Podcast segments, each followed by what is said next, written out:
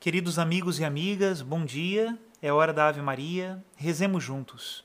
Em nome do Pai, do Filho e do Espírito Santo. Amém. O anjo do Senhor anunciou a Maria e ela concebeu do Espírito Santo. Ave Maria, cheia de graça, o Senhor é convosco. Bendita sois vós entre as mulheres, e bendito é o fruto do vosso ventre, Jesus. Santa Maria, Mãe de Deus, rogai por nós, pecadores agora e na hora de nossa morte. Amém. Eis aqui a escrava do Senhor, faça-se em mim segundo a vossa palavra. Ave Maria, cheia de graça, o Senhor é convosco. Bendita sois vós entre as mulheres, e bendito é o fruto do vosso ventre, Jesus. Santa Maria, Mãe de Deus, rogai por nós, pecadores, agora e na hora de nossa morte. Amém. E o Verbo de Deus se fez carne e habitou entre nós. Ave Maria, cheia de graça, o Senhor é convosco. Bendita sois vós entre as mulheres, e bendito é o fruto do vosso ventre, Jesus. Santa Maria, Mãe de Deus, rogai por nós, pecadores, agora e na hora de nossa morte. Amém. Rogai por nós, ó Santa Mãe de Deus, para que sejamos dignos das promessas de Cristo. Oremos. Infundi, Senhor, em nossas almas a vossa graça. Nós vos suplicamos, para que nós, que conhecemos pelo anúncio do anjo, a encarnação de Jesus Cristo, vosso Filho e nosso Senhor, cheguemos por sua paixão e morte de cruz, à glória da ressurreição da carne. Pelo mesmo Cristo nosso Senhor. Amém. Em nome do Pai, e do Filho e do Espírito Santo. Amém. Queridos irmãos e irmãs, hoje é o terceiro dia da leitura do livro Nove Ateus Mudam de Ônibus. Este livro traz alguns testemunhos de ateus que se converteram ao cristianismo Francis Collins, Ernesto Sábato, Dostoiévski, Tatiana Goricheva, C.S. Lewis, André Frossard, Edith Stein, Vittorio Messori e Chesterton. Agora, neste juízo interno que nos faz sair da ideia da não existência de Deus para a certeza de fé da sua existência, conta com que argumento? Escutemos. O argumento.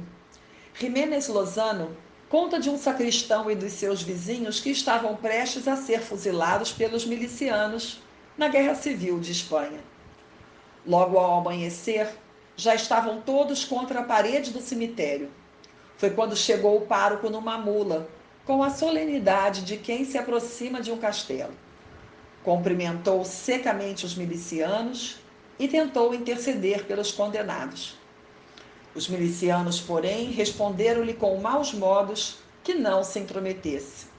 Então o padre desceu da mula e disse serenemente aos executores: Parece que vocês não me entenderam.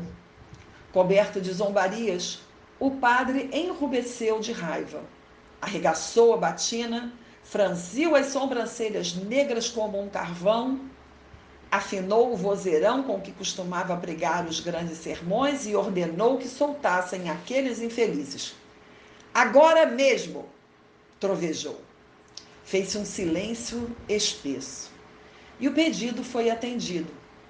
Obedeceram, não pelo tom taxativo da ordem, mas porque o padre os olhou de frente e, abrindo uma navalha entre as mãos, esgrimou o seu argumento mando-lhes eu, que fui castrador.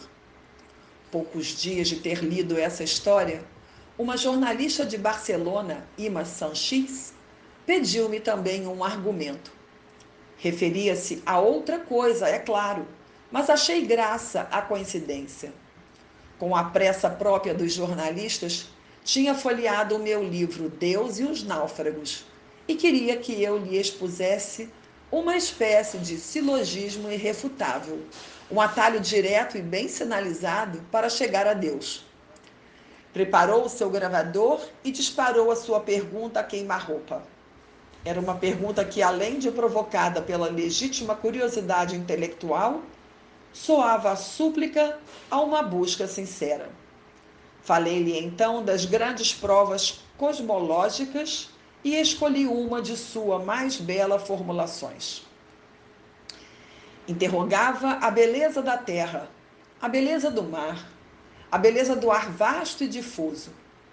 Interroga a magnificência do céu, o ritmo das estrelas, o sol que ilumina o dia com o seu esplendor, a lua que com a sua claridade suaviza as trevas da noite, os animais que se movem na água, os que caminham sobre a terra, os que voam pelos ares. Interroga os espíritos que não vês e os corpos que te entram pelos olhos. Interroga o mundo visível, que precisa de ser governado, e o invisível, que é quem governa. Interroga-os, e todos te responderão: Vênus, somos belos. A sua própria beleza é uma confissão. Porque quem foi que criou tais belezas imperfeitas, senão a beleza perfeita? Trata-se de um texto célebre de Santo Agostinho.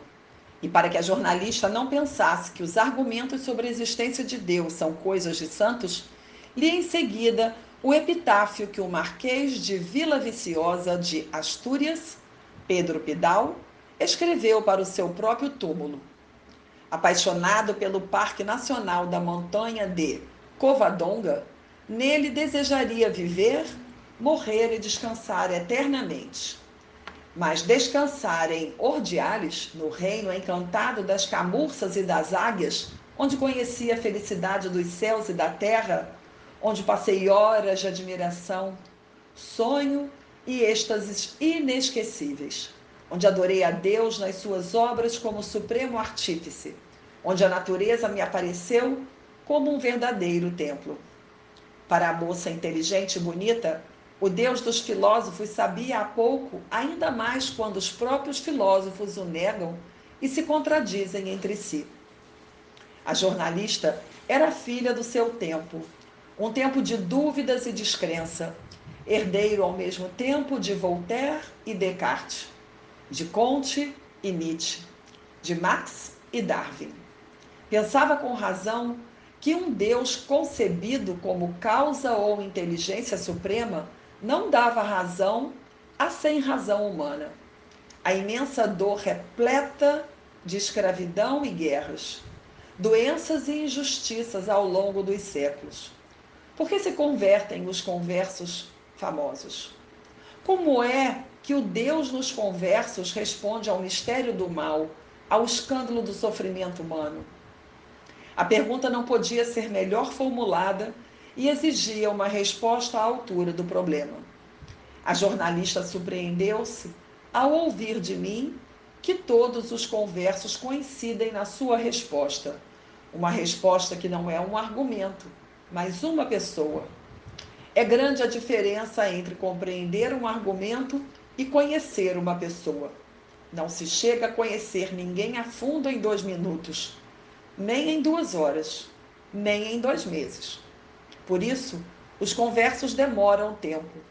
Demoram muito mais tempo do que dura uma entrevista a um jornal. É o tempo que Dostoiévski, preso por cinco anos na Sibéria, demorou a compreender e resumir o argumento definitivo dos conversos, tão diferente do argumento do castrador. Sou filho deste século, filho da incredulidade e das dúvidas, e continuarei a sê-lo até o dia da minha morte. Mas a minha sede de fé sempre me causou uma profunda tortura. Vez por outra, Deus envia-me momentos de calma total. E foi num desses momentos que formulei o meu credo pessoal: o de que ninguém é mais belo, profundo, compreensivo, conforme com a razão, viril e perfeito que Cristo. Mas além disso, e digo com um amor entusiasta: não pode haver nada melhor. Mas ainda, se alguém me comprovasse que Cristo não é a verdade, e se provasse que a verdade está fora de Cristo, preferiria ficar com Cristo a ficar com a verdade. Até aqui a citação do livro. E sejamos muito sinceros: contra fatos não há argumentos. Deus existe e ele nos ama. Que Deus nos abençoe a todos, em nome do Pai, do Filho e do Espírito Santo. Amém.